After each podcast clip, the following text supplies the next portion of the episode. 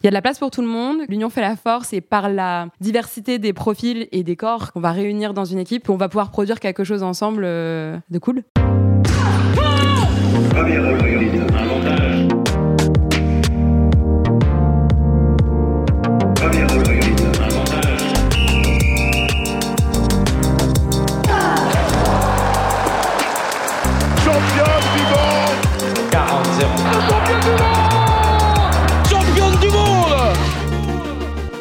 Salut, c'est Cléo et bienvenue sur Championne du Monde, le podcast des femmes qui construisent le sport de demain. Alors, pas besoin d'être championne du monde pour passer ici. Toutes les deux semaines, on vous fait découvrir la voix de femmes qui incarnent le sport et font bouger les lignes. Athlètes, journalistes, médecins ou même ta mère, fan de Kevin Mayer, on part à la rencontre de Nana qui déchire et surtout toujours plus badass que la plus badass de tes copines.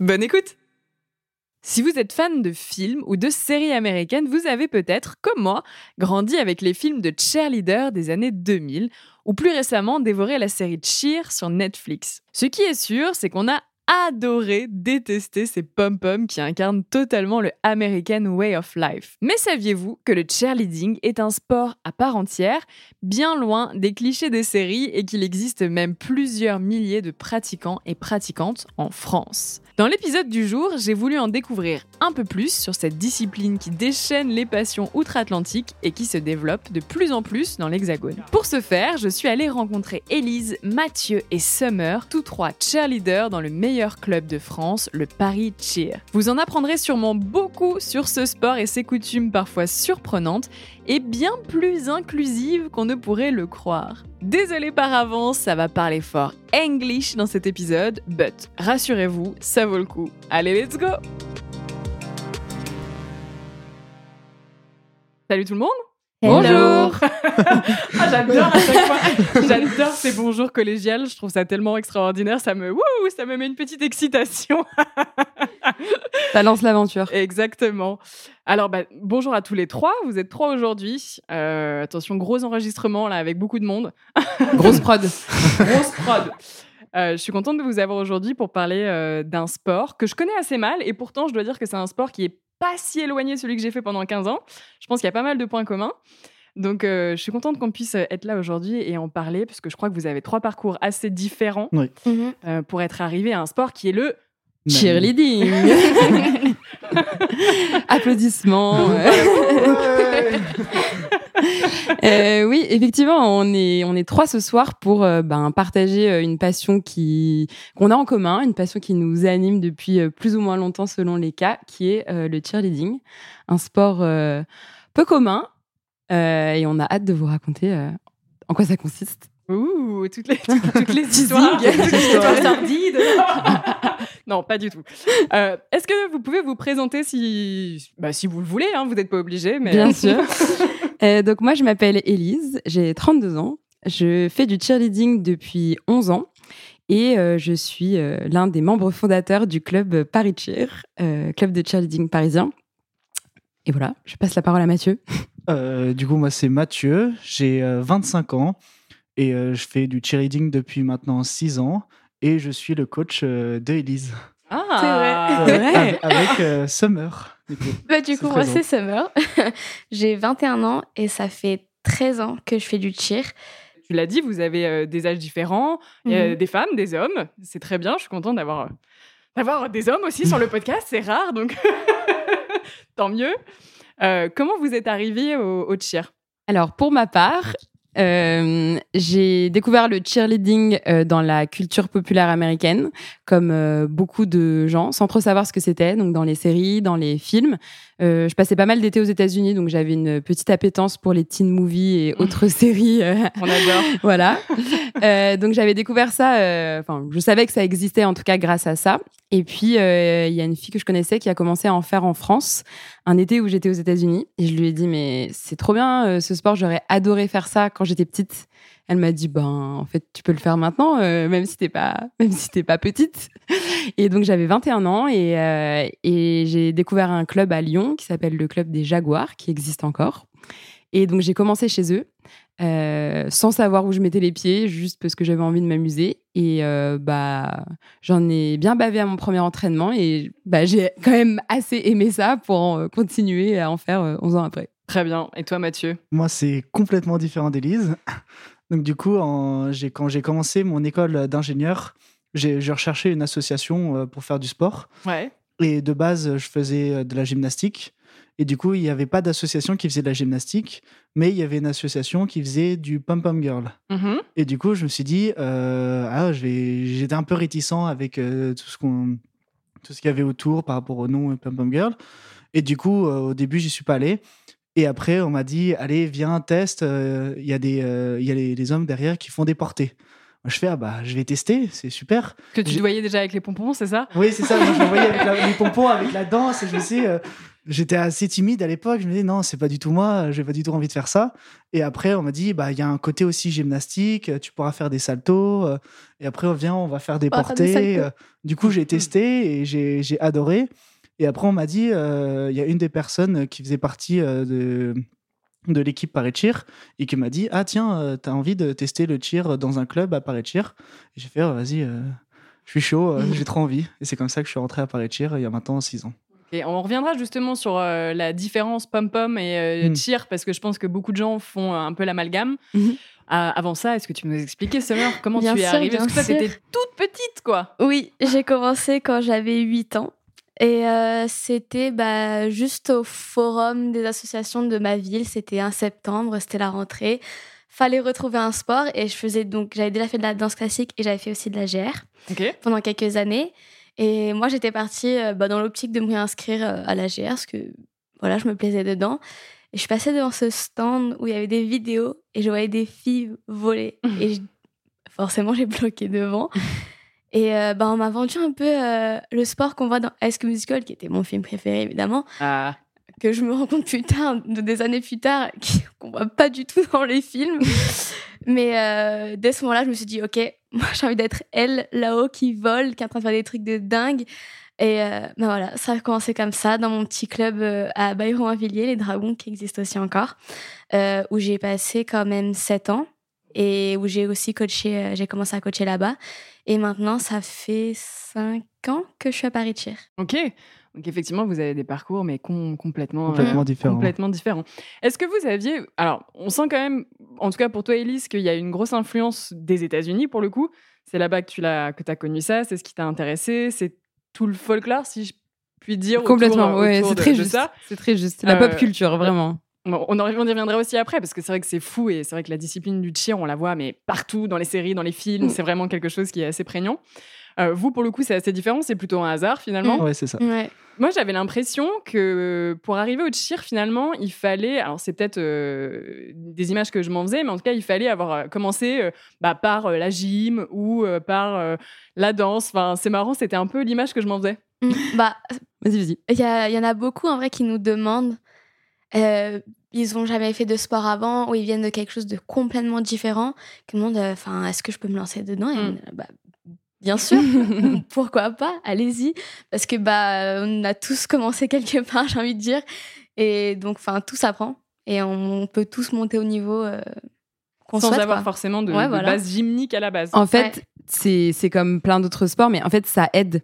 C'est sûr que ça aide d'avoir fait de la gymnastique ou d'avoir fait. En fait, ça aide d'avoir fait du sport euh, et d'avoir fait des sports qui permettent d'avoir une bonne conscience de son corps, une mhm. bonne conscience de ses muscles, euh, une, bonne, euh, une bonne conscience de son corps dans l'espace ou avec les autres, parce que c'est aussi un sport de contact, c'est un sport d'équipe.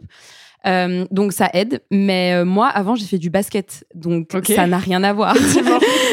tu lançais des choses en l'air. ouais, je lançais un ballon, voilà, exactement, et je savais le rattraper, donc c'est peut-être pour ça que je sais bien rattraper mes flyers. non, non, c'est vrai que, enfin, la particularité et ce que je trouve vraiment cool d'ailleurs dans ce sport, c'est qu'il y a plusieurs rôles. Euh, c'est un sport qui est pluridisciplinaire et du coup, euh, quelque part, peu importe un peu le gabarit, peu importe euh, les compétences initiales, entre guillemets, comme l'a dit Summer, tout s'apprend. Mhm.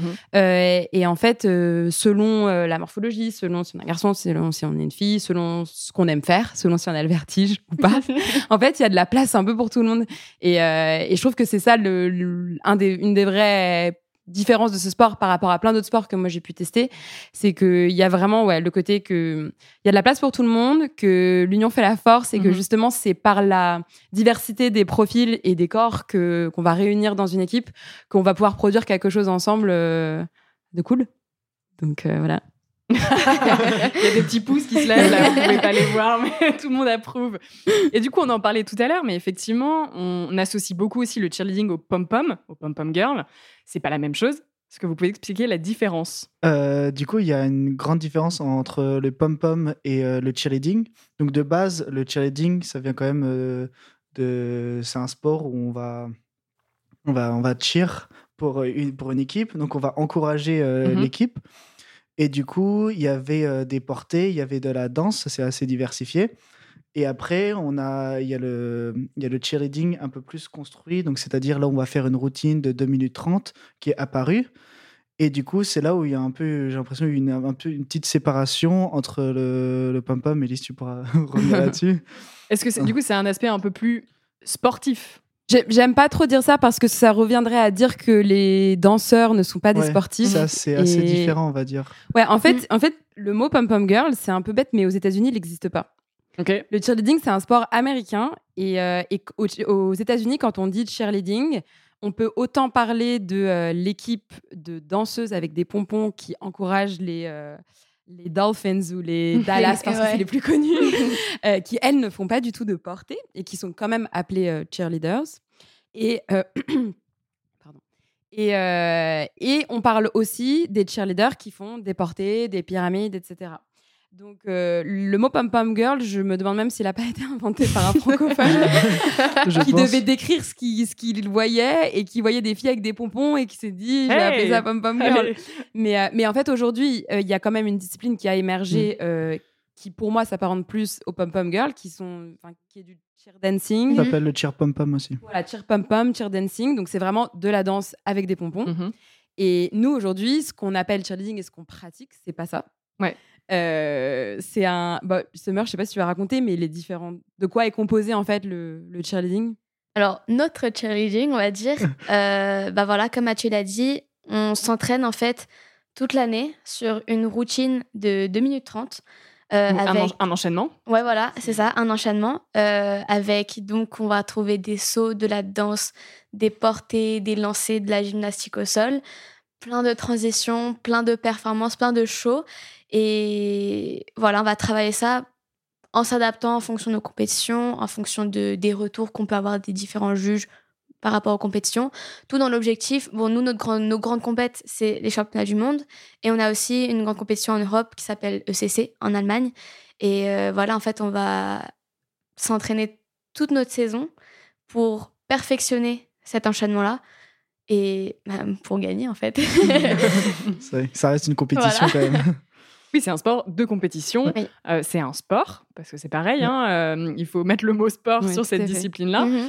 Euh, et, euh, et pour revenir un petit peu, parce que c'est vrai que du coup, vous expliquez ce qu'est le, le cheerleading, euh, mais euh, ça vient des États-Unis. Est-ce qu'on peut expliquer la genèse? Moi, j'ai lu que ça avait, à la base, c'était les hommes. Oui, Incroyable, C'est mais vrai. incroyable, c'est vrai.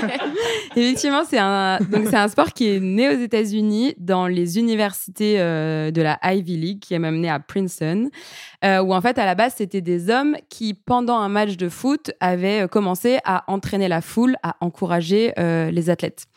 Euh, et donc, ça s'est un petit peu euh, démocratisé dans différentes universités. Il y a des équipes qui se sont créées euh, d'hommes. Et, euh, et au moment de la Seconde Guerre mondiale, les hommes sont partis à la guerre. Et du coup, les filles ont commencé à rentrer un peu dans le game euh, et à prendre la place des hommes pour ben, encourager la, la foule à encourager les athlètes.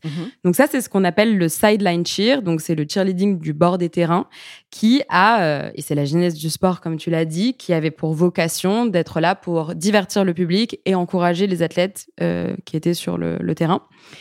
Et euh, année après année, le sport, il a évolué. Euh, il est devenu euh, pas, je vais pas dire exclusivement féminin parce que ce serait faux, mais euh, les, les, les femmes ont vraiment. féminisé, en. C'est féminisé, mais presque à un extrême. Et là, on est en Mhm. train d'y revenir, enfin, de, de revenir un petit peu à une discipline un petit peu plus mixte. Mais euh, voilà. Et donc, euh, donc le silent cheer s'est développé dans plein d'universités, parce que le sport universitaire, on sait qu'aux États-Unis, c'est très très important. Mhm. Euh, et donc et que le show autour du sport est très important aussi aux États-Unis. Donc de fait. fait, euh, le, le sideline cheer s'est développé. Et en fait, à un moment donné, il y a eu un switch qui s'est fait quand euh, quand on a commencé dans le cadre du cheerleading à créer des routines.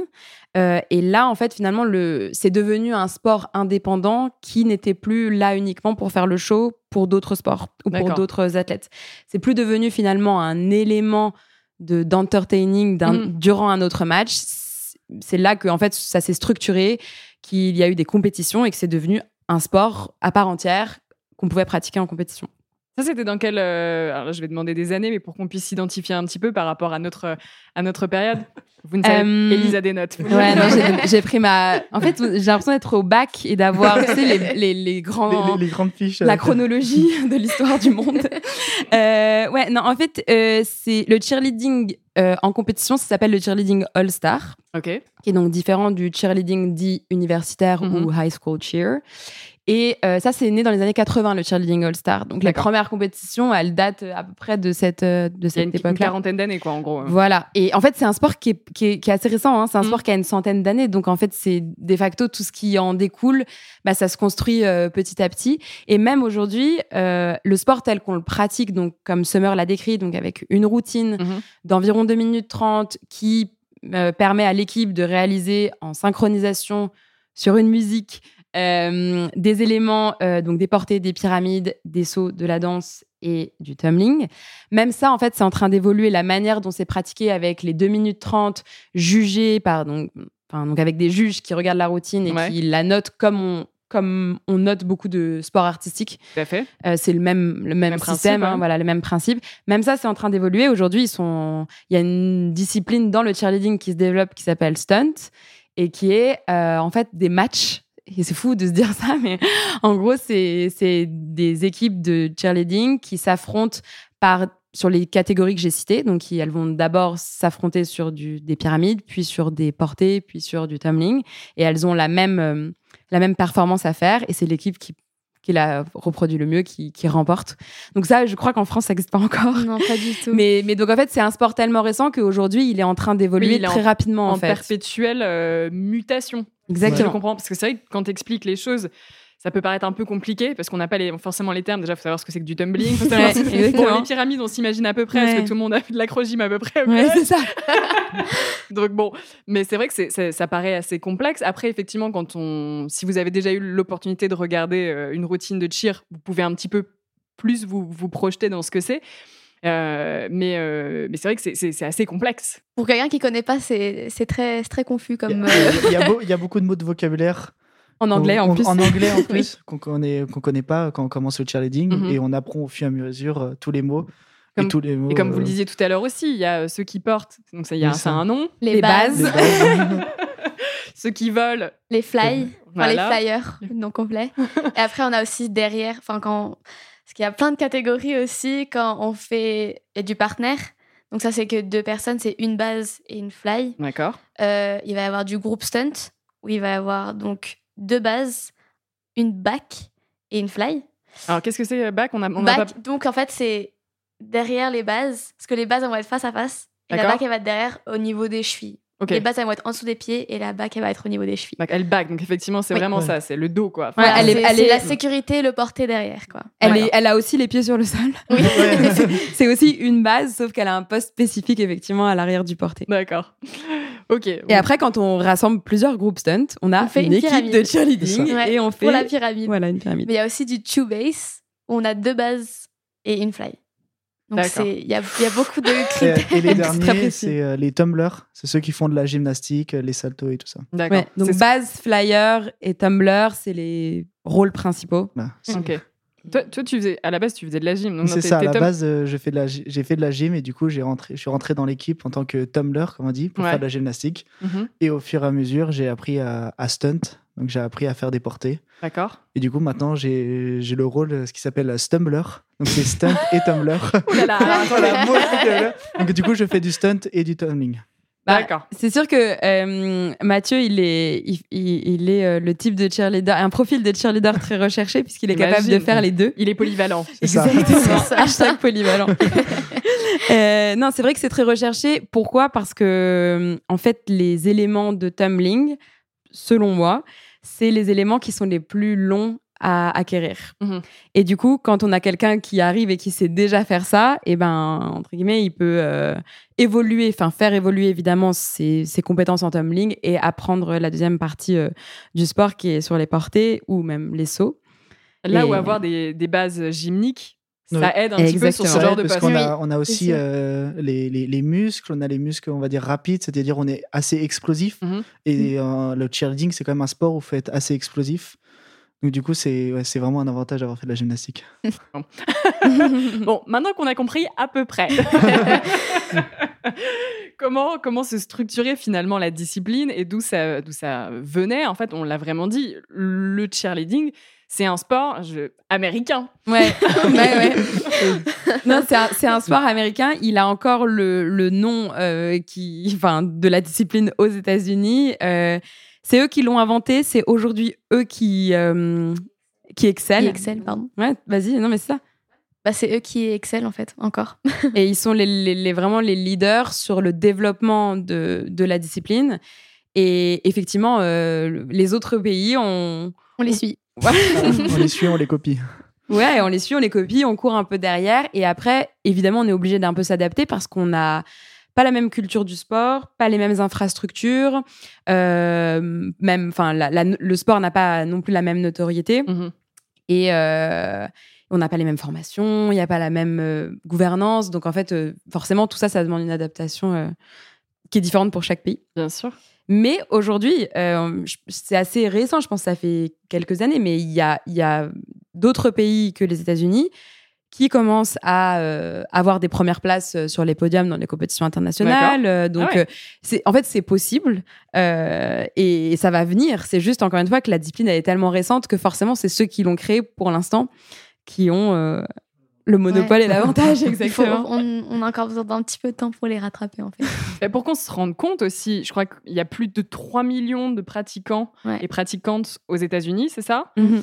Euh, Et dans le reste du monde, moi j'ai lu à peu près plus de 100 000, quelque chose comme ça. Oui, ça doit être quelque chose comme ça. Ouais. Et, euh, et en plus, c'est. hum, Comment dire Il y a pas mal de pays où euh, il n'est pas nécessairement euh, structuré de la même manière. Donc, je pense que c'est même difficile de compter parce qu'en fait, Mm. entre les équipes euh, euh, universitaires, les équipes donc All-Star qui sont dans des, dans des clubs, euh, déjà rien que ça, ça dépend pas des mêmes fédérations. Il y a des pays où il y a plusieurs fédérations qui ont la gouvernance. Donc, c'est difficile, je pense, de, de- de compter exactement le, le nombre qu'il y en a. Mais c'est sûr que c'est beaucoup moins développé. Et puis il y a des pays dans lesquels c'est reconnu comme étant un sport de haut niveau. C'est pas le cas de la France par exemple. Mhm. Donc donc c'est sûr qu'il y a il- oui on, on- on a aujourd'hui euh, du chemin encore à parcourir. Euh, mais en vrai c'est en tout cas c'est une discipline qui se popularise énormément. Euh, Mathieu va pouvoir en parler euh, après, mais il y a Netflix nous a beaucoup aidé à Ah faire oui. connaître le sport parce que du coup il y a un show euh, qui s'appelle Cheer qui est qui est sorti et qui a permis de révéler un peu au plus grand nombre d'une part l'existence du cheerleading ou en tout cas de corriger un peu l'image cliché qu'on pouvait Mhm. en avoir Ouais. et de lui rendre un peu euh, son on va dire son sa valeur athlétique euh, par rapport à vraiment au cliché et à l'image que, que pas mal de gens pouvaient s'en faire et pourquoi je dis que Mathieu va pouvoir en parler sans transition, c'est parce que ce show euh, Netflix Cheer, il, euh, il suit euh, le développement en compétition d'une euh, de la meilleure équipe euh, universitaire euh, dans le Aux monde, États-Unis. aux États-Unis, dans le monde, ouais. ouais, en effet. qui s'appelle donc Navarro. Euh, et donc euh, Mathieu va raconter pourquoi est-ce que je lui laisse la parole sur le sujet. je trouve que Ouais. tu le lances bien. C'est Ouais. un très bon lancement. Ouais. Donc euh, elle en parle parce que euh, du coup j'ai passé les sélections la semaine Ah. dernière Mais non. pour euh, l'équipe Navarro D'accord. et j'ai été sélectionné et du coup l'année pro- Waouh ouais, et du coup l'année prochaine euh, je rentre dans le cursus on va dire universitaire américain pour faire du cheerleading à haut niveau. Incroyable, ça mérite des applaudissements. Ouais.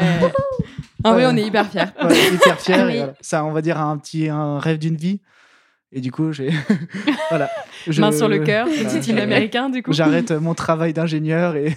C'est vrai, c'est par- vraiment. ouais, euh, J'arrête tout et je vais partir aux États-Unis, du coup, euh, pendant au moins un an, euh, faire du cheerleading à très haut niveau. Alors ça, du coup, c'est hyper intéressant. C'est-à-dire que, bon, on l'a compris, les États-Unis, c'est vraiment euh, euh, le, le berceau euh, du cheer. Ouais. Euh, Il y a des possibilités pour des euh, étudiants ou même Oui. non étudiants euh, européens ou euh, d'ailleurs. il De... faut quand même être étudiant parce qu'on est affilié à une université. D'accord. Et du coup, je vais avoir des cours euh, dans l'université de Navarro et je vais faire en plus, du coup, du cheerleading. C'est comme une sorte euh, d'Erasmus, d'échange. Ouais, c'est c'est ça, ça. ouais, Ouais. de- d'échange, C'est mais un échange universitaire qui a pour but euh, le cheer, quoi. Ouais, Oui. c'est ça. Ok. Et là, du coup, enfin, Mathieu, il le fait euh, alors qu'il a déjà commencé à travailler et tout. Il est pas si vieux que ça, hein, mais mais du coup, enfin, effectivement, ce qui est important de dire, c'est que c'est pas un sport professionnel. Mhm. Euh, personne n'est, à ma connaissance, payé pour faire du cheerleading en compétition. Les gens qui gagnent leur vie euh, par le cheerleading, c'est euh, parce qu'ils sont euh, gym owners, donc ils ont ils ont créé leur club D'accord. euh, ou parce que ils ont décidé d'utiliser le cheerleading comme un comme enfin dans un show et dans un spectacle Euh, et du coup ils sont comme on peut dire un peu des gens qui feraient du cirque ou ce genre de choses et ils Mhm. sont payés euh, pour faire ce, ce Mm. show là Ça devient des artistes. voilà, exactement. Voilà, c'est c'est ça, ça. c'est ce que je veux dire. Ça devient des artistes et euh, ils sont pas payés en tant qu'athlètes, ils Ouais. sont payés en tant qu'artistes, on va dire. Mais euh, et les gens qui euh, euh, rémunèrent leurs services de coaching, de création de routine, parfois dans le monde entier ou au sein d'un club. Aujourd'hui, c'est comme ça que sont rémunérés les gens qui travaillent dans l'industrie du cheerleading Mhm. ou quand ils organisent des compétitions aussi. Euh, mais il n'y a pas d'athlète, enfin c'est pas, il y a pas d'athlète professionnel payé pour faire du cheerleading. Au contraire, je vais même dire que c'est un sport qui nous coûte très cher. Ouais. bah ouais. Bien sûr. Les... Non, mais c'est vrai. on- on- Ah oui, oui, c'est Il faut le dire, et comme beaucoup de sports, malheureusement, euh, payer le matériel, les tenues, euh, les, Les licences placements. potentiellement. Enfin Ouais. voilà, il y a beaucoup de choses. Les, ouais, les gymnases, euh, c'est, c'est- ça revient, ça revient vite, euh, vite cher. Mm, mm. J'ai envie de dire que nous, on a de la chance un petit peu parce qu'on a notre grand club quand même qui reste à proximité. Et que voilà, on a de la chance que Paris est plein de transports.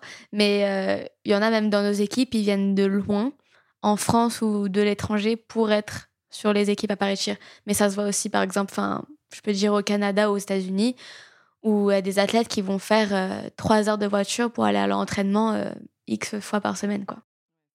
Ouais, des, euh, Dédié. mains boules. Ouais, c'est- du sacrifice, mais bon, ça en vaut le coup. Quoi. Et justement, comment ça s'est, comment ce sport s'est démocratisé en France en fait? Euh, Comment d'ailleurs, euh, qui a eu l'idée de créer euh, ce club euh, en France?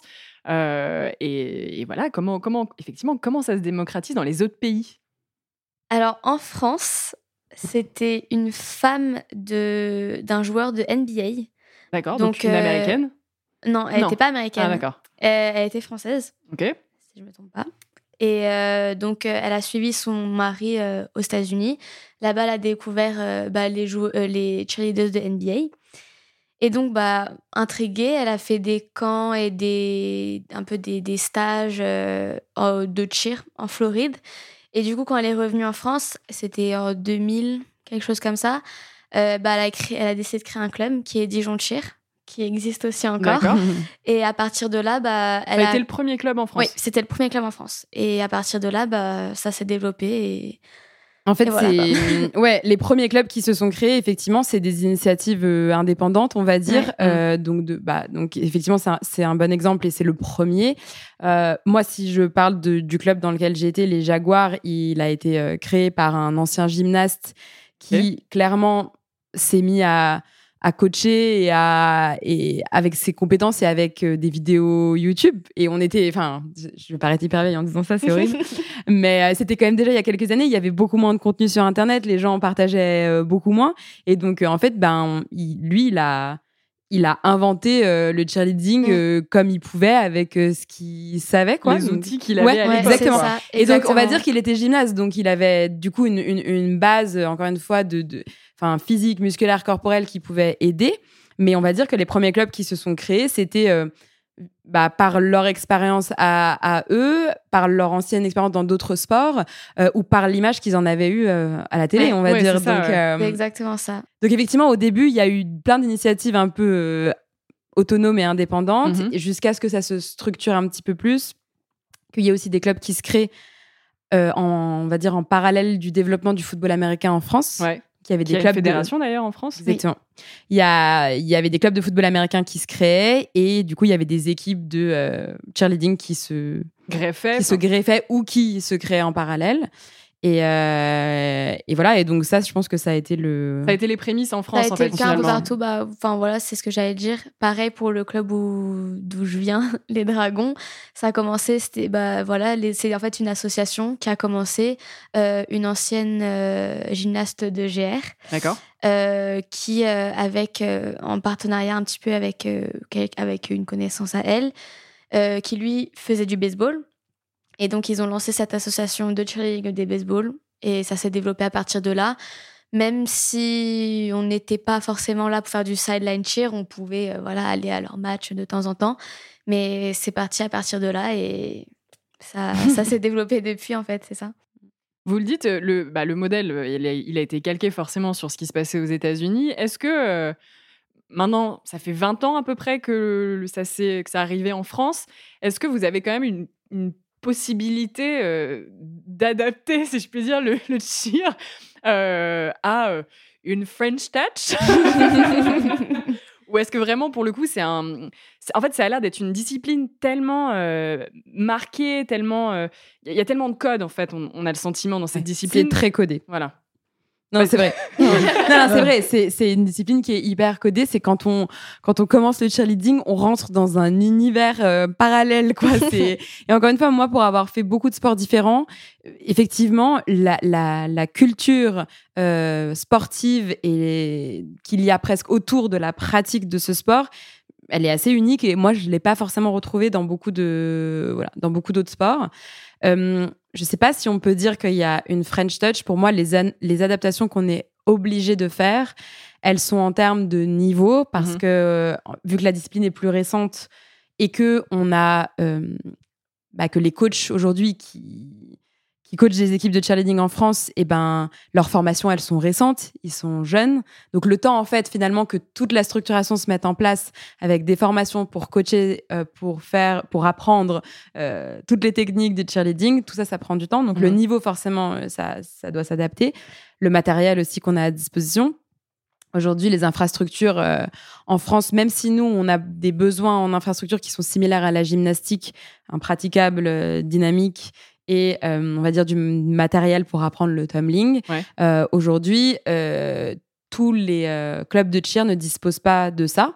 Et donc, du coup, forcément, ben, les routines françaises, il y a moins de tumbling dedans. D'accord. Ouais. Euh, Le niveau, enfin, on peut pas. C'est surtout d'un point de vue de sécurité que il y a beaucoup de choses qu'on peut pas tenter, on va dire. Ouais, Parce qu'il faut ouais. savoir qu'en France, euh, là maintenant, il n'y a pas un seul club qui a son, son propre local. En fait, pendant quelques années, les Dragons ils en avaient. Mais aujourd'hui, aucun club n'a son gymnase. gymnase, son espace avec son matériel. Euh, la plupart, bah voilà, c'est de- des salles de la ville, des municipalités, ou nous, on s'entraîne euh, dans une université. euh, c'est plutôt des choses comme ça, en fait. En d'autres gymnases, de gym, de gym, on fait dans la gymnastique, du coup, des gymnases de, de certaines villes ou. Euh, Oui, et, je pense qu'il y, a- il y a plein de cheerleaders en France qui ont commencé à pratiquer sur des, des petits tapis de, ouais, Ouais. des petits Ouais. tapis De judo, tatami, exactement. Dans des salles polyvalentes, dans les écoles. Mais après, c'est même ça, c'est en termes d'infrastructure, au bout d'un moment, enfin, à partir d'un certain niveau, à partir d'un certain âge aussi, on a besoin de hauteur Ouais. pour pouvoir faire nos. Que ce soit les lancers, les baskets. On appelle ça des baskets. Ah bah, euh, tu vois, finalement, il y a. y, a- y a un lien. Il y a un lien. Euh, pour ça. faire ça, ou même nos portées où on passe au, au niveau euh, au-dessus de la tête, on va dire, Mhm. euh, que s'il n'y a pas le l'espace nécessaire, que forcément ça va bloquer et que par sécurité ou par même impossibilité de le faire, que ça bloque en fait euh, la progression en fait du Ouais, sport. Oui, parce Ouais. qu'on on l'a pas dit, mais c'est aussi un sport qui est relativement dangereux. Parce que vous envoyez quand même des personnes euh, dans les airs. Ouais, Euh, L'idée, c'est quand même de les rattraper en entier. tout à fait. Donc, effectivement, c'est aussi, euh, vous dites, les infrastructures, mais il y a également, j'imagine, des, des- des règles de sécurité euh, Ouais. euh, Oui, à, très important. à, à Mm. respecter. Ça, c'est pareil, c'est aussi quelque chose qui est en train de se, euh, comment dire, de se structurer.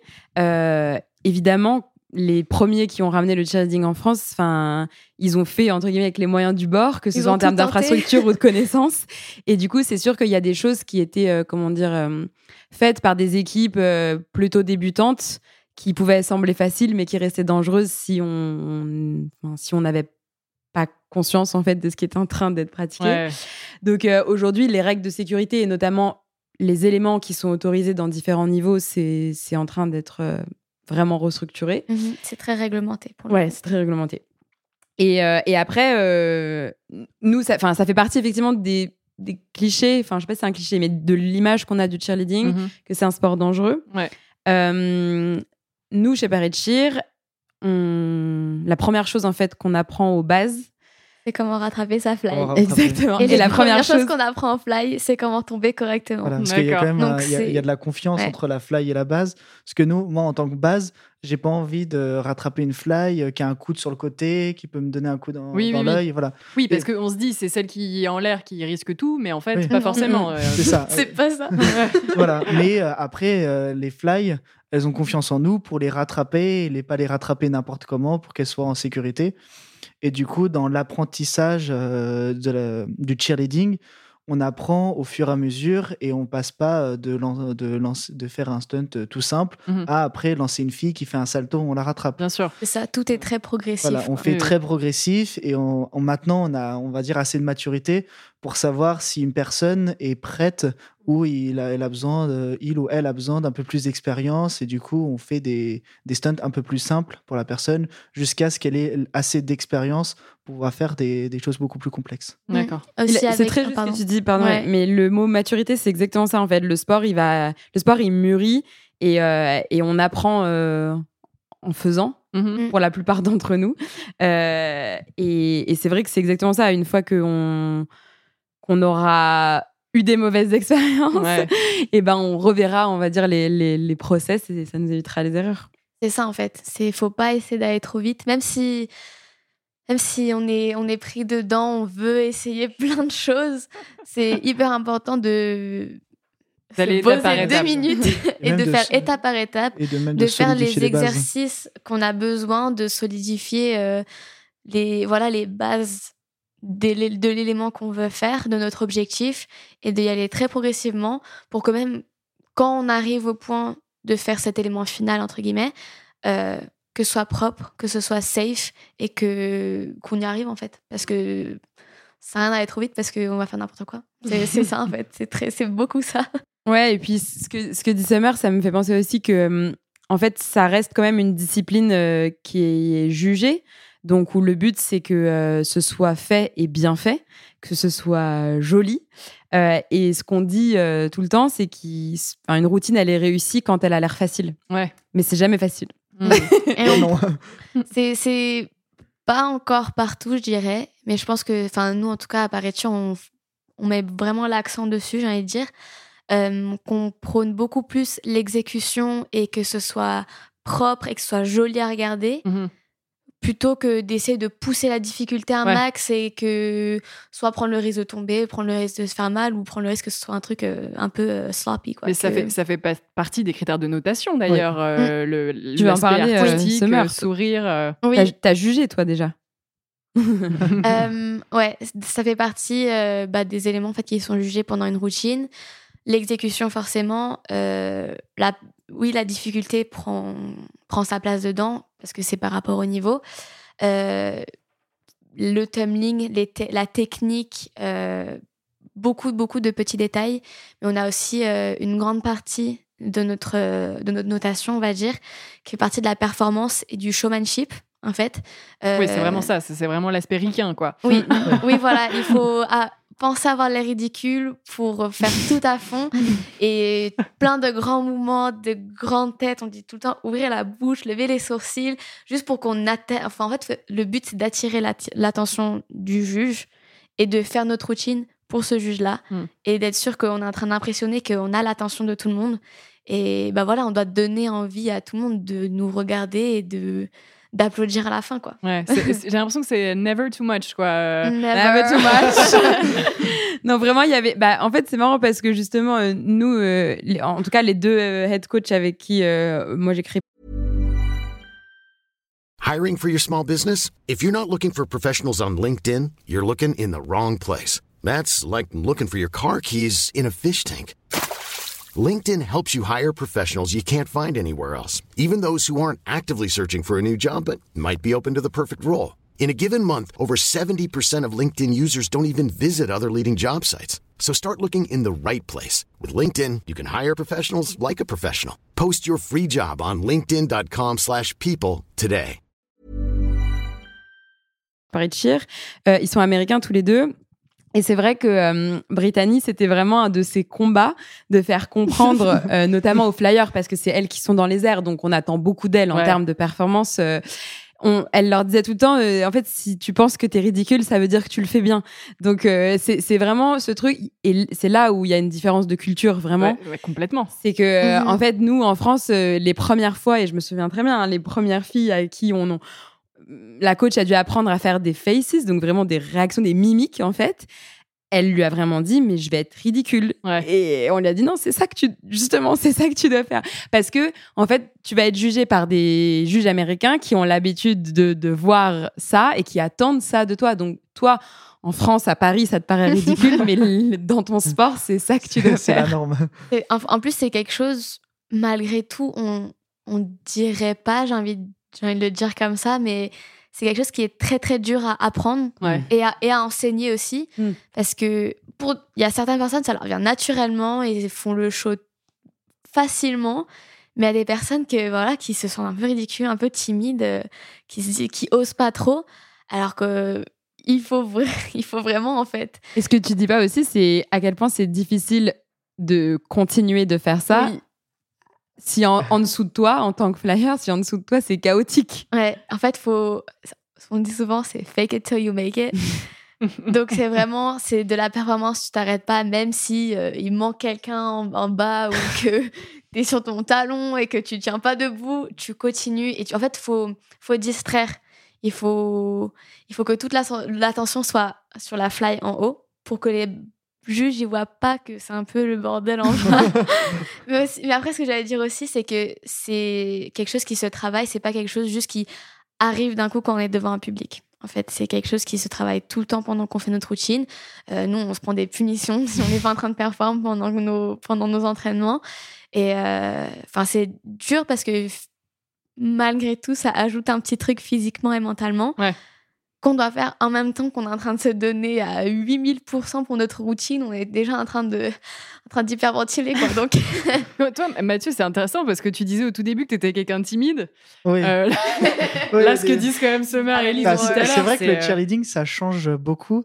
Au début, j'étais quand même assez timide, justement. Moi, j'ai de la gymnastique, on n'a pas de performance, il n'y a rien. bah ouais. On entre, on C'est très froid. on- ouais, c'est ça, on lève le bras, on fait notre, notre routine, on fait nos saltos, on lève le bras à la fin pour saluer les juges et voilà, il n'y a pas besoin de sourire. et là, euh, ça a quand même, euh, ça, ça m'a beaucoup changé, euh, le cheerleading, et euh, ça m'a beaucoup ouvert l'esprit aussi. Et euh, juste, bah, maintenant, je suis beaucoup plus ouvert, euh, je parle beaucoup plus facilement. euh, maintenant, bah, on a fait, comme on avait dit avant le podcast, qu'on a fait euh, l'accord Hotel Arena. On a fait euh, une petite euh, performance pendant un match de basket. Un match Ah, de la. NBA, Euh, ouais. ouais, et- non, Non, de- pas la. NBA. Non.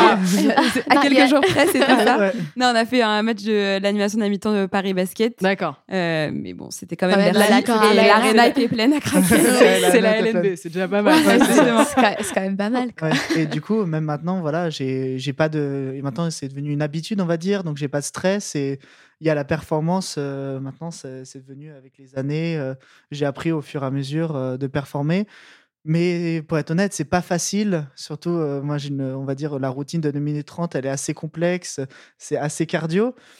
Et essayer de sourire alors qu'on a, on a, on On a, on du mal à, on a du mal à respirer, mais il faut faire croire qu'on est en, on est en belle forme, euh, on fait des motions, on fait tout, on sourit, on fait croire que tout va, mais au fond nous, on est en train de mourir.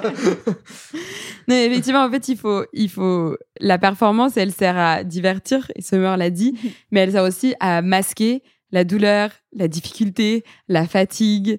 Et, et en fait, arriver à faire ça, c'est un, c'est un travail presque de comédien en plus du travail d'athlète, en fait. C'est vrai que c'est- je trouve que c'est c'est là où on se rend compte à quel point c'est empreint de la culture américaine. Mm. Je trouve que ce côté vraiment, euh, comme vous le disiez, show-off, euh, c'est le spectacle, on montre pas qu'on a mal. euh, c'est, ça- c'est, on sent qu'il y a une vraie, une vraie exigence et une vraie rigueur aussi.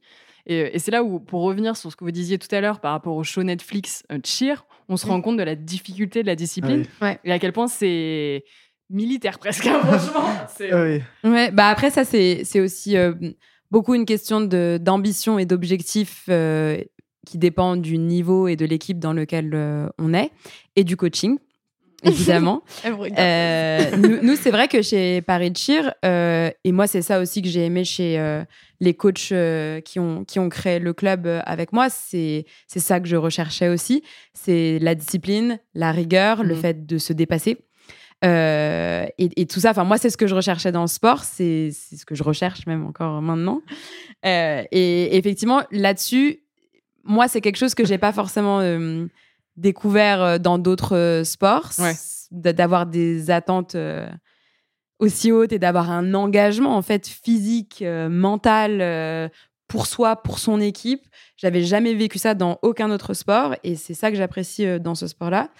Mais ça, c'est vraiment, je pense, euh, impulsé par les coachs qu'on a eus, euh, qui eux ont- sont empreints de la culture américaine et essayent de nous la transmettre. Et ils cherchent pas du tout à intégrer une French touch, au contraire. Ouais, ouais. C'est vraiment se calquer sur le modèle américain, quoi. Mm. Est-ce que justement aussi, euh, quand on voit comment ça se passe chez, euh, dans l'équipe Navarro aux États-Unis, on voit aussi que bah, des fois ça va presque trop loin, qu'il y a euh, des dérives, que c'est que c'est on, en arrive presque plus à une notion d'humanité, quoi. C'est vraiment la performance pour la. c'est vrai, c'est plus vraiment la. C'est la performance pour la performance. Et, euh, et bah, si tu te blesses, euh, bah, tu viens quand même et tu t'entraînes quand même. C'est presque ça, finalement. Est-ce que, euh, est-ce que vous pouvez le ressentir aussi? Est-ce que finalement, c'est aussi des, des choses qui viennent des États-Unis, mais qui sont pas forcément positives et que vous, vous pouvez pas envisager d'une autre manière en France? Enfin, comment ça se passe? Je pense que ici, enfin, je pense que c'est peut-être que c'est par rapport à l'équipe dans laquelle on, enfin, dans laquelle on est, parce que là, on parle de nos expériences à Paris tout quoi. Euh, on a quand même beaucoup, beaucoup d'importance sur. euh, Enfin, on sait que notre temps de repos pour. euh, parce qu'on a eu un entraînement hardcore ou parce qu'on s'est blessé ou quoi que ce soit, on, on le sait nous-mêmes que que ce temps il est aussi important en fait que notre temps à l'entraînement parce que si on se blesse et qu'on continue dessus ça va s'empirer et puis ça sert à rien entre guillemets parce que pour avoir fait quelques entraînements en plus ça va nous bloquer après pour le reste de la saison ou une compétition ou quelque chose de j'ai dire de plus important. Euh, donc euh, je pense que en tout cas ici on prône beaucoup sur euh, sur cet aspect là quoi. Et, et la prépa physique.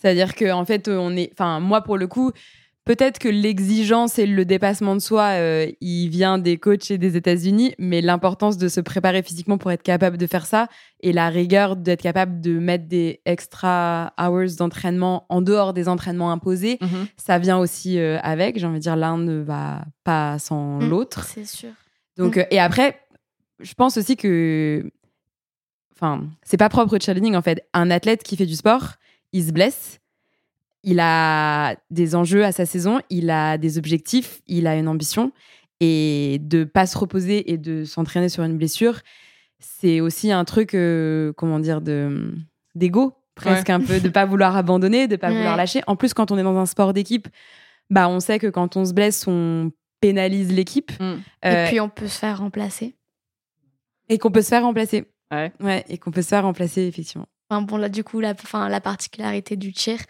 c'est que souvent dans les équipes, on est à un effectif, on va dire, plus élevé que nécessaire, enfin, que, que le minimum recommandé, on va dire, pour construire cette routine. Et que bah, si quelqu'un se blesse, eh ben, il y aura très certainement quelqu'un derrière pour step in pendant que la personne est blessée. Si c'est une période longue, bah, peut-être qu'elle va prendre sa place plus longtemps, plus définitivement. Et puis ça aussi, c'est tout un truc qui vient en fait avec le sport, c'est d'être coachable, c'est de, de prendre euh, de prendre sur soi et de dire ok, c'est pour le bien de l'équipe. Ça c'est quelque chose de très particulier. Euh, et de se dire bon bah d'accord et je fais mon mieux sur les parties que j'ai encore ou je travaille à côté pour reprendre ma place. Ça c'est très particulier quand même cette, cette concurrence interne pour une même team. Mm. Mm, mm. Vrai. non, bah, c'est vrai que en fait, quand on construit la, la routine, euh, chacun, enfin, en fait, je pense que chaque athlète a un peu ses points forts et ses points faibles, les moments qui, où il sait qu'il peut briller et où il peut performer et où il a envie d'être euh, mis en valeur. On va mhm. dire que ça, c'est assez humain finalement, parce que chacun travaille un peu individuellement pour, euh, mm. je sais pas, avoir plus de souplesse, avoir des superbes sauts, avoir une vrille euh, qui atterrit parfaitement sur les deux pieds.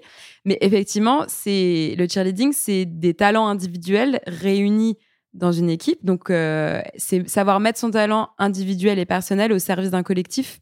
Et quand Summer, elle dit être coachable, ça veut dire accepter que, euh, en fait, c'est pas It's not about you. tu fais partie de quelque chose de plus grand et de plus important que toi. Le projet. Exactement, le projet. C'est exactement ça.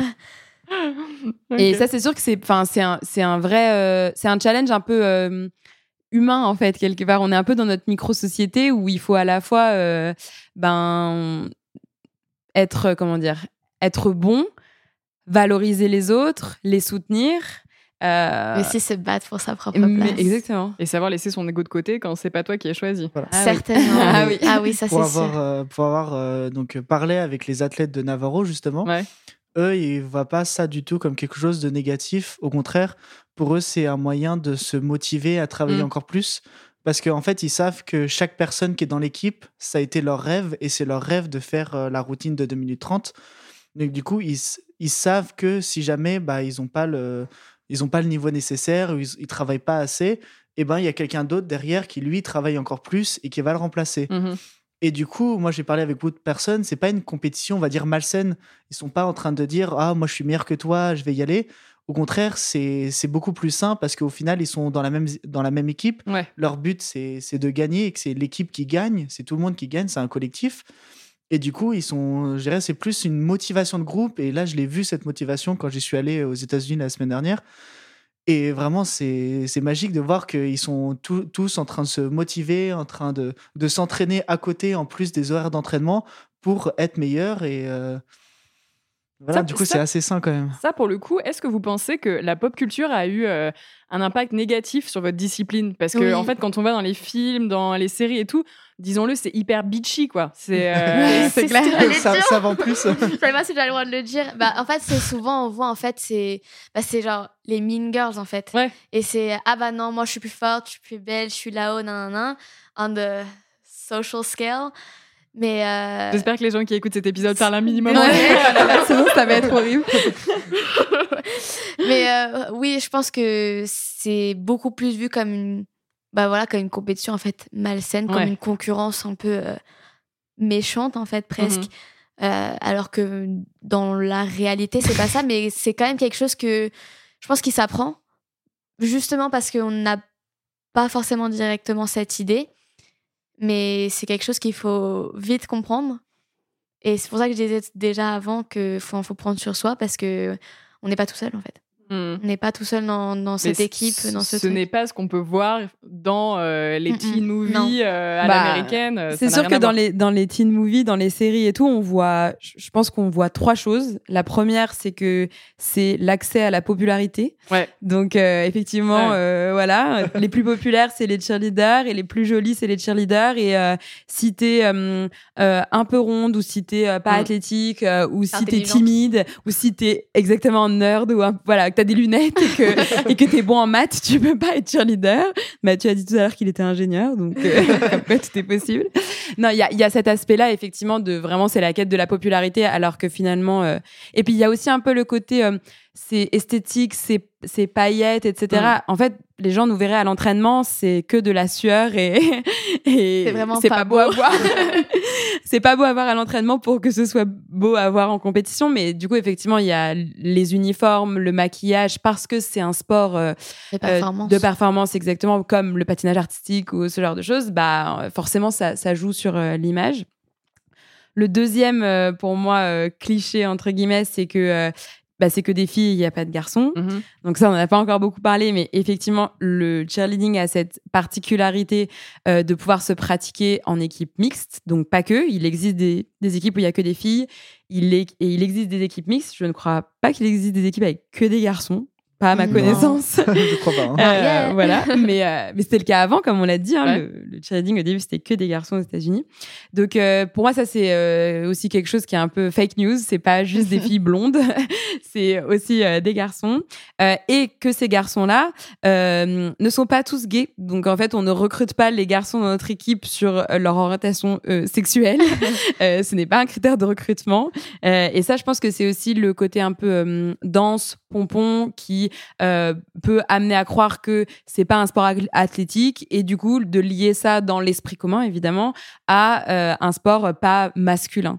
Mais euh, aujourd'hui, c'est, c'est, enfin, clairement, ce n'est pas un critère de recrutement comme je l'ai dit. Et... Ça, justement, j'allais te poser la question, euh, Mathieu, quand toi, euh, tu t'es intéressé. au- Bah, tu as dit au début, c'était les pompons, donc tu t'es dit, bah non, je vais pas aller faire ça. Ouais, c'est ça. euh, voilà. Tu as eu toi-même des a priori. Mm. Euh, Est-ce que, justement, ce- cet aspect euh, mixité, mais qui est pas vraiment démocratisé. Enfin, les gens, quand tu dis cheerleading, tu vois effectivement la nana blonde, mince, Mm. avec un nœud dans les cheveux. c'est un peu l'image, c'est un peu l'image qu'on s'en fait. Est-ce que toi, ça a été compliqué justement de, est-ce que c'est compliqué dans la vie de tous les jours d'expliquer quel, quel sport tu fais? Non, c'est pas assez compliqué parce que euh, souvent quand on me voit, on me dit ah tu fais du rugby? Ouais. Donc du coup c'est pas com- compliqué et juste je leur montre leurs vidéos et assez facilement ils disent ah c'est impressionnant, c'est impressionnant, super bien ce que tu fais. Euh, T'as jamais été euh, sujet au cliché du coup? Non, pas du tout. Euh, Ah non, mais tant mieux, tant mieux pour toi. Tant mieux, en mode, ah non, j'ai- Non, non, mais Non, tant non, mieux. Non, mais. Ouais, c'est. T'as eu de la chance, je Ouais, pense. c'est- je pense que j'ai eu de la chance.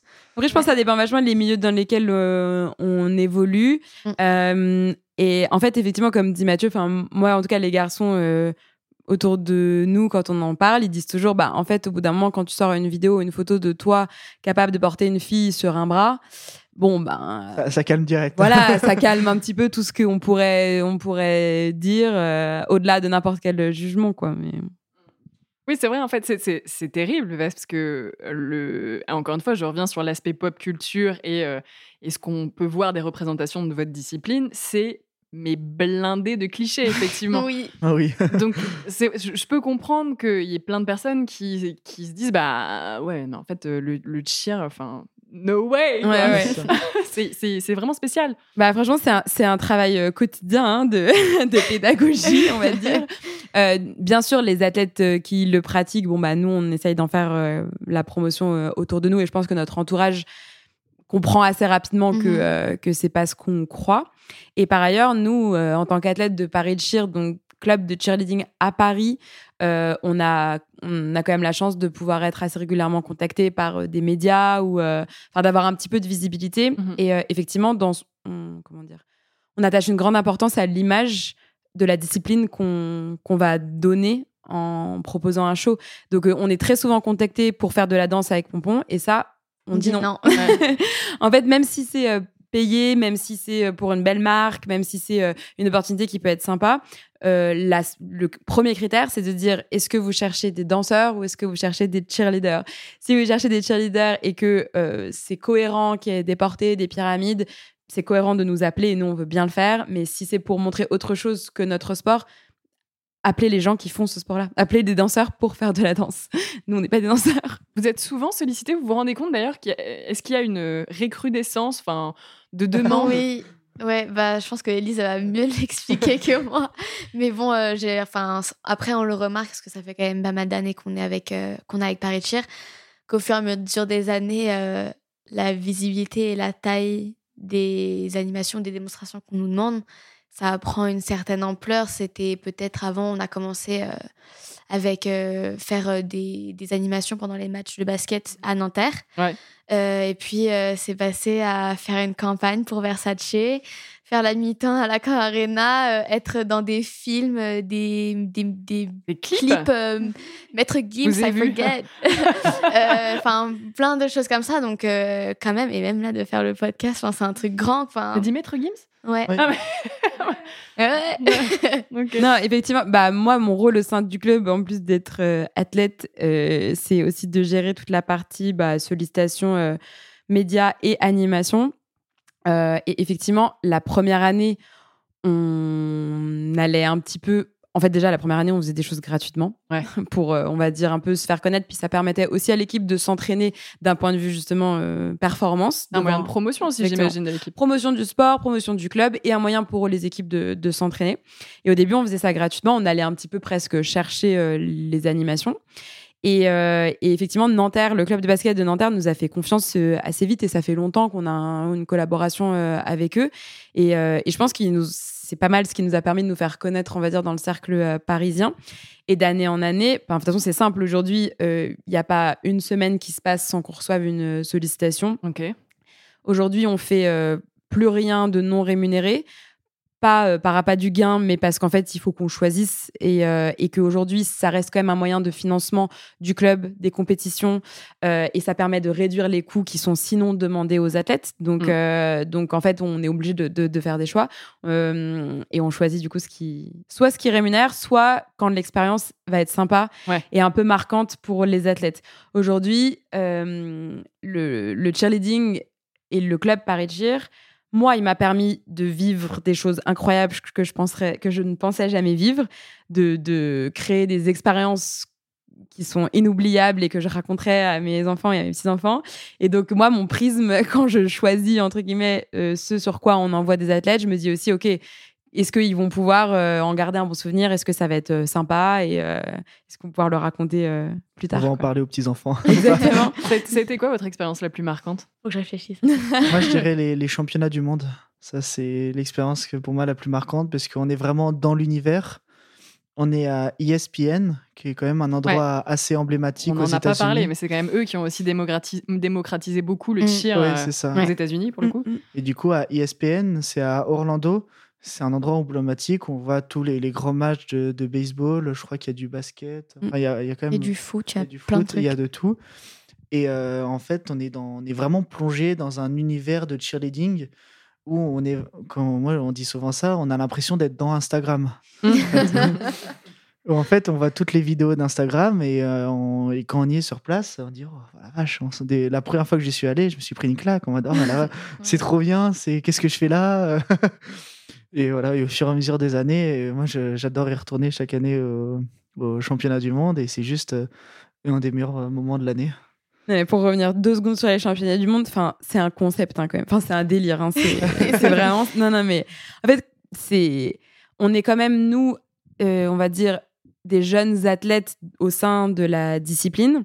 Et quand Mathieu il dit on a l'impression d'être dans Instagram, c'est qu'en fait on se retrouve dans les endroits qu'on a vus sur Internet, on, on, est, on rencontre, en tout cas on croise les meilleurs athlètes, ce qui nous donne pas l'heure, hein, faut pas croire. Mais, mais, euh, mais donc oui, c'est un peu fou. Et puis on se retrouve, euh, je ne saurais même pas dire combien de cheerleaders participent au championnat du monde, mais en fait pendant une semaine, il y a tous les cheerleaders, les meilleurs cheerleaders du monde entier, qui sont réunis à Orlando, euh, dans les mêmes hôtels et dans les mêmes espaces, on va dire. Euh, et en fait, c'est comme comme plonger dans sa passion. En fait, c'est comme si euh, tout Un- l'univers le était. microcosme. Exactement. dans une En fait, c'est ex- c'est exactement ça ce que ça me fait penser quand on est là-bas. Comme tu disais, on, on est dans les mêmes environs, dans le même hôtel, dans peu importe. C'est que même quand on, qu'on- quand on est dans nos, dans nos voitures ou dans nos petits vans pour aller euh, à l'entraînement ou pour aller à ESPN ou quoi que ce soit, on va croiser d'autres vannes de cheerleaders. Au supermarché. Au supermarché, même sur le trajet, on va les voir à conduire à côté de nous, on va se faire coucou comme ça. Enfin, c'est, c'est, en fait, on aurait dit que Orlando, enfin, Orlando, c'est beaucoup plus grand que ça, que juste Disney, ESPN et, notre, et petite, re- notre petite résidence. Mais en fait, on aurait dit qu'on se transforme, qu'on, enfin, qu'on se transporte dans ce micro-monde où il y a que nous. En fait, en fait c'est aussi parce qu'on est normalement on fait un sport qui est peu connu, donc on croise pas beaucoup de gens comme Ouais. nous. En fait, je pense que un, un, un footballeur il dira pas ça parce qu'un footballeur à Paris il prend le métro pour rentrer de son entraînement, potentiellement il croise un autre footballeur. Ça dépend quel footballeur. Non, prend le bien métro. sûr. un footballeur même am- amateur, il va, il va peut-être croiser quelqu'un d'autre en tenue de foot qui va rentrer d'entraînement et, et voilà et il va passer à côté de terrain de foot et, et voilà. Alors que nous, en fait, dans notre univers quotidien, on est un peu on est déjà un peu dans notre microcosme Paris Cheer avec euh, notre club parce qu'il n'y a pas non plus, euh, même si ça se démocratise, il n'y a pas non plus des milliers de clubs.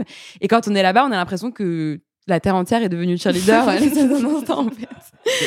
C'est aussi le monde du cheerleading, il est quand même assez, c'est grand, mais c'est quand même assez petit. Et on a quand même, moi j'ai quand même, j'ai des amis qui sont en Australie, parce que j'ai fait un échange universitaire de six mois en Australie. Il est partout. C'est ça. Et du coup, j'ai des amis en Australie, j'ai des amis aux États-Unis, j'ai des amis un peu partout. Et vraiment, les championnats du monde, c'est le moment en fait on recroise tout le monde, euh, tous nos amis qu'on a rencontrés euh, grâce au cheerleading euh, autour du monde. Et c'est génial.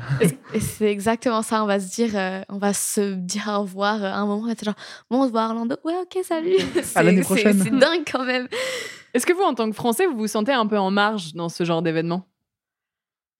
La première année où on y allait, parce que vraiment, on savait pas où on mettait les pieds, on était, on savait pas ce qu'on faisait, on débarquait quoi. Vraiment, c'était, on était des touristes presque. Je pense qu'il y avait un écart tellement flagrant au début. enfin, c'est, après, on n'y peut rien, tout le monde passe par là. J'ai envie de dire, donc, euh, mais je pense de plus en plus, enfin, sur Paris Chair et les, nos équipes euh, internationales, on commence à vraiment se faire un nom à mm. l'international, nos compétitions en Allemagne euh, et aux États-Unis. Donc, de, quand même de, de, moins en moins, mais je pense que ça restera toujours aussi impressionnant pour nous en tout cas, même si on s'y intègre de plus en plus que dès qu'on va y être, on va être vous avez déjà fait des résultats sur des compétitions internationales? Ouais. ouais. En fait, enfin, en fait, pour rebondir sur ce que tu dis, c'est, c'est vrai que au début on savait pas ce qu'on faisait là. Ensuite, on est arrivé en, en sachant ce qu'on devait faire. Et maintenant, en fait, on arrive avec des objectifs et des ambitions. Et aujourd'hui, on, on ouais, on, se dit qu'on a des, qu'on a des chances euh, d'être au plus haut niveau et de battre des équipes qu'avant on, oui, vous on regardait. ah ouais, ouais, exactement.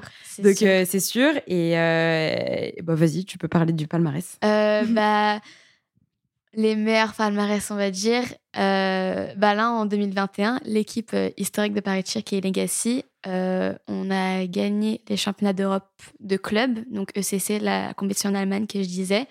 Et euh, on a regagné là en 2022. Bravo. Donc merci. Et euh, puis en 2021, on a eu des championnats du monde en virtuel à cause du ah Covid. Et euh, à cette compétition-là, l'équipe Paris Cheer, on est arrivé deuxième.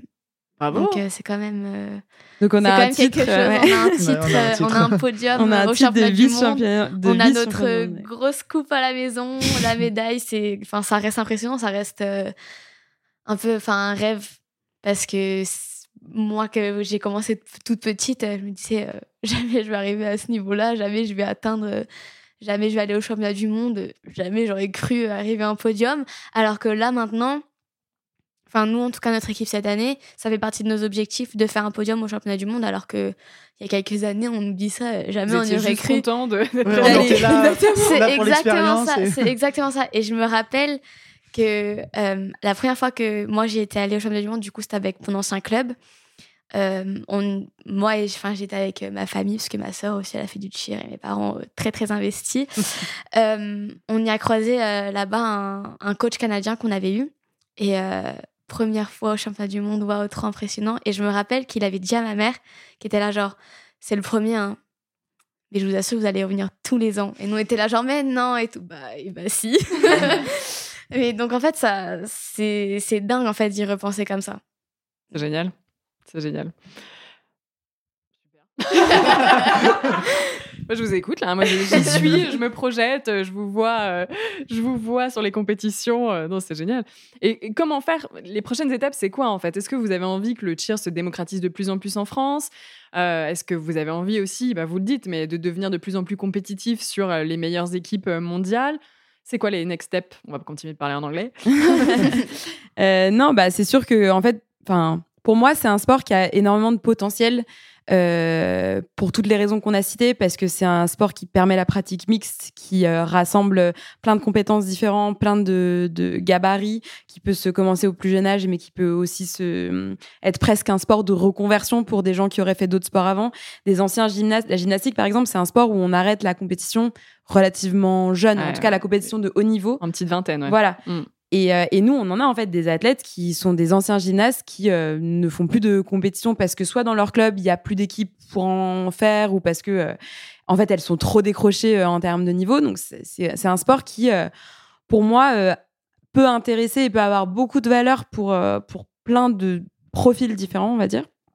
Et ce dont il a besoin aujourd'hui, c'est d'une structure et d'une ambition et donc, nous, avec le club Paris Cheer, c'est ce qu'on essaye de porter. On essaye vraiment de pouvoir, euh, quelque part, faire grandir à la fois la notoriété, mais euh, aussi euh, bah, la structuration et la, et la gouvernance.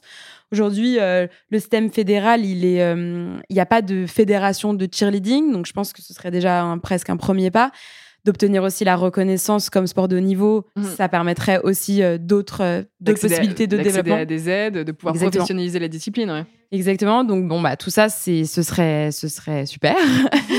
euh, donc oui, on a des nous on a des grandes ambitions et après ben moi quelque part je je sais pas, je suis vieille maintenant donc ce sera peut-être Summer et Mathieu qui les qui les porteront. Oh. J'aime pas quand les gens parlent d'âge. À, chaque fois, à chaque fois, je me mets en colère. Non, mais on va dire que d'un point de vue athlétique, c'est sûr que, enfin, moi, pour le coup, je j'ai vécu ce que j'avais à vivre et en plus, je me remets d'une blessure, euh, d'une grosse blessure, donc euh, voilà. Mais euh, mais hum, non, mais Mathieu et Summer, effectivement, qui ont qui sont plus jeunes que moi. Mathieu qui a commencé après moi. Aujourd'hui, effectivement, ils sont mes coachs. Euh, pour plein de raisons différentes, parce que déjà on a plusieurs équipes dans le club et que du coup on n'est pas athlète dans la même équipe, mais aussi parce que bah en fait eux ils grandissent en compétences et ils prennent en maturité et qu'aujourd'hui bah c'est à leur tour de d'enseigner, de, transmettre euh, et de faire grandir euh, le niveau chez les athlètes. Tu reviendras dans un an à nous faire ton compte rendu de ton année passée aux États-Unis. C'est ça. et voir si ton, ton point de vue a changé sur la discipline, peut-être. Après, Elise disait que les gymnastes, ils s'arrêtaient tôt. Et c'est qu'il y, y, a une raison aussi, c'est au niveau du corps. En fait, on le sent. Et moi, j'ai beau avoir 25 ans, je sens mon corps, il commence à, il commence à vieillir. Et euh, je ah, sens. Ah, Mathieu, on va euh, pas finir là-dessus quand ah même. non, on va finir là-dessus. Mais du coup, euh, le... moi, mon objectif des États-Unis, c'est un peu, on va dire, la fin de carrière de cheerleading et de finir, de finir en beauté. en tant qu'athlète. En tant qu'athlète aux États-Unis. Après, qu'est-ce que je vais faire euh, en retournant en France? Ça, je sais pas. Après, euh, euh, après on dit. On dit toujours qu'on va arrêter. mais ça se trouve, à 30 ans, je serai encore là. c'est un fait dans le monde du cheer. C'est impossible de prendre sa retraite de cheerleader. C'est vous avez des, impossible. Vous avez des collègues de cheer de 60, 70 ans? Pas forcément, mais la discipline n'est pas assez vieille pour avoir des collègues de cet âge-là. Mais euh, cela étant dit, on a des, on a des athlètes, euh, des coéquipiers actuels, enfin, ou vous, des athlètes pour vous, euh, qui ont arrêté 3 ans, 4 ans et qui reviennent parce qu'il y a un goût de. pas assez. et puis même, il va y avoir ceux qui disent en fin de saison, bon, ok, c'est bon, c'était une bonne saison, on en termine là, et ben, on les revoit quand même en septembre.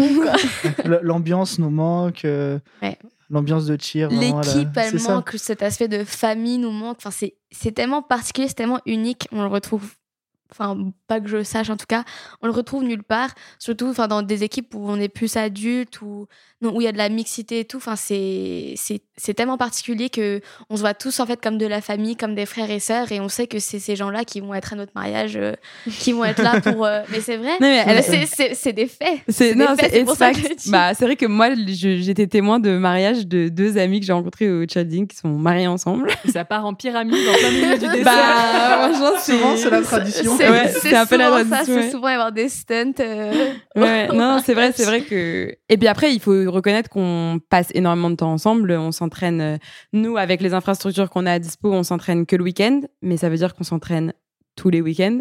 On, on s'entraîne tous les week-ends, on passe nos vacances ensemble, on fait des voyages ensemble, on se voit dans nos pires et nos meilleurs états. donc, forcément, ça va créer des liens, mais qui vont tenir jusqu'à jamais, quoi. Donc à la fois le fait de s'entraîner tous les week-ends, chaque week-end et de pas avoir de temps libre, c'est ce qui nous fait nous dire à la fin de la saison, bon la prochaine euh, j'arrête.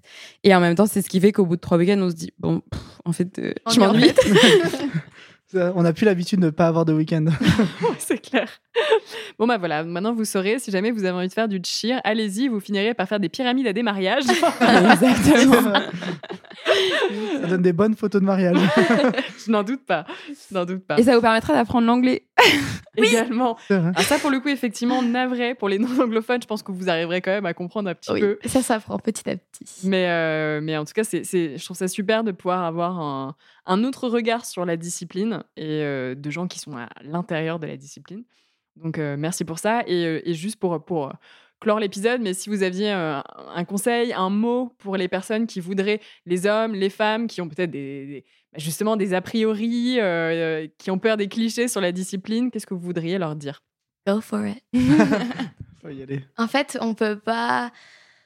Si on a des a priori, si on a des peurs, si on se pose plein de questions, en fait, il faut juste découvrir.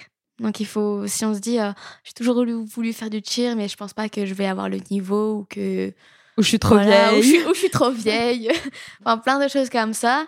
Et ben, juste tentez votre chance, en fait. Parce que vous allez sûrement réussir. Vous allez sûrement trouver quelque chose de, de unique que vous allez vous en rappeler toute votre vie, en fait. Ouais, c'est ça, il y a beaucoup de personnes euh, avec qui je, je- je parle qui disent Ah, mais moi, je peux pas porter des gens, euh, j'ai pas de force, j'ai pas de niveau. Et en fait, on se rend compte que vraiment tout le monde peut en faire. Il y a différents niveaux, mais tout le monde peut en faire euh, à son niveau. Et ça reste quand même un, sport euh, assez impressionnant à tous les niveaux. Et c'est super bien. Non, mais c'est intéressant ce que tu dis parce que je pense que par rapport à hum, se mettre à la course à pied, par exemple, je pense que tout le monde se dit qu'il sait courir, ce qui est d'ailleurs, je pense, faux, parce qu'il y a plein de gens qui pensent savoir courir et qui pensent que c'est facile alors que c'est aussi très technique la course à pied. Et nous, effectivement, les gens ils se disent, ben moi je sais courir, donc je peux aller euh, courir un marathon. En revanche, je sais pas porter des gens. Mais nous, on n'est pas nés en sachant porter des gens ou en sachant faire des saltos à 8 mètres de, de hauteur. Euh, Ça, ça À deux ans dans le berceau, euh, je faisais des saltos. Non, mais donc voilà. Donc en fait, tout s'apprend, euh, effectivement, et vous avez rien à perdre d'oser. En fait, c'est. On est toujours récompensé, je trouve, par le fait d'oser. Dans... Au pire des cas, on a une nouvelle expérience, et dans le meilleur des cas, on découvre euh, peut-être une passion. Et je, je- j'aimerais bien rajouter aussi que, autre l'aspect sportif, il y a aussi un grand aspect humain où moi j'ai vraiment euh, gagné en maturité. Où avant j'étais quelqu'un de timide, d'assez réservé, où j'avais pas énormément de confiance en moi, on va dire. Et le cheerleading, ça m'a appris euh, du coup à, à faire un peu le, le show et du coup à avoir confiance en moi, être beaucoup moins timide. Et je suis beaucoup plus à l'aise, on va dire, dans la vie de tous les jours. Donc c'est même. C'est sourire de façon très forcée. Et c'est ça. Ça, bizarrement, j'arrive pas à le mettre en pratique ailleurs que sur le praticable. Ouais. J'ai encore du mal. Non, mais c'est sûr, en vrai, dans notre pratique, on apprend tellement de choses plus que sportives, extra sportives, on va dire, que en vrai, ça nous resserre dans la vie de tous les jours, le travail d'équipe, la rigueur, la discipline, euh, l'organisation, euh, la motivation. Enfin, il y a plein, plein de trucs qu'on va appliquer euh, dans nos vies de tous les jours, en fait. Le fameux adage, euh, le sport école de la vie. Ben ouais, le sport change des vies. Pour En tout cas, moi, ouais. il a changé la mienne. Et je, à serais pas tous, là. ouais. déjà je serais pas là aujourd'hui sans ça et même dans ma vie personnelle je serais pas là où j'en suis d'un point de vue maturité tu l'as dit d'un point de vue carrière les amis que j'ai ce seraient pas les mêmes si j'avais pas euh, poussé la porte d'un gymnase Trop bien.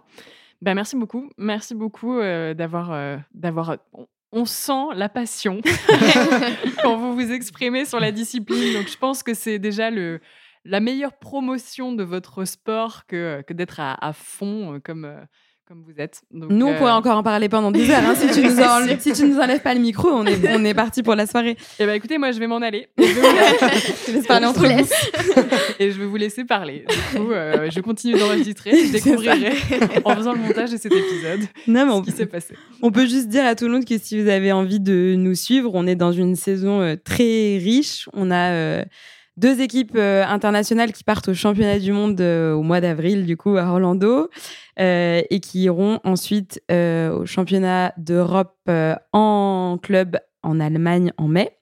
Pour les francophones, on sera à Lyon au mois de mai aussi pour une compétition qu'on adore, compétition nationale. Et voilà, et vous pouvez nous suivre sur les réseaux Paris.cher sur Instagram. C'est trop Donc, beau. ouais. On sent qu'elle a l'habitude. T'as l'habitude. Ouais. Top. Eh ben écoutez, merci beaucoup à tous les trois. Et euh, j'ai rien à rajouter parce que du coup, Élise a tout dit. merci, Élise. Donc je ne sers plus à rien. mais si, mais si, il faut faire le montage maintenant.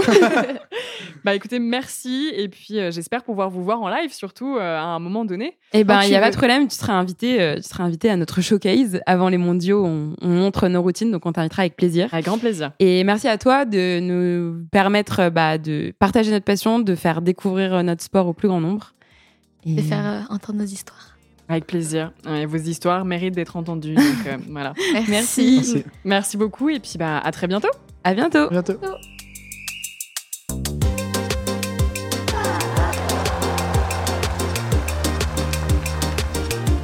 40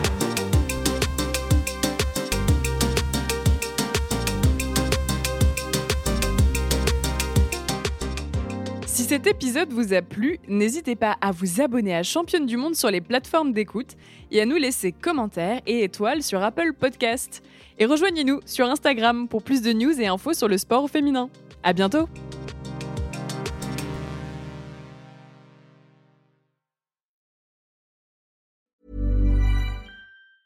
Planning for your next trip? Elevate your travel style with Quince. Quince has all the jet setting essentials you'll want for your next getaway, like European linen, premium luggage options, buttery soft Italian leather bags, and so much more. And is all priced at 50 to 80% less than similar brands. Plus, Quince only works with factories that use safe and ethical manufacturing practices. Pack your bags with high-quality essentials you'll be wearing for vacations to come with Quince. Go to quince.com/pack for free shipping and 365-day returns.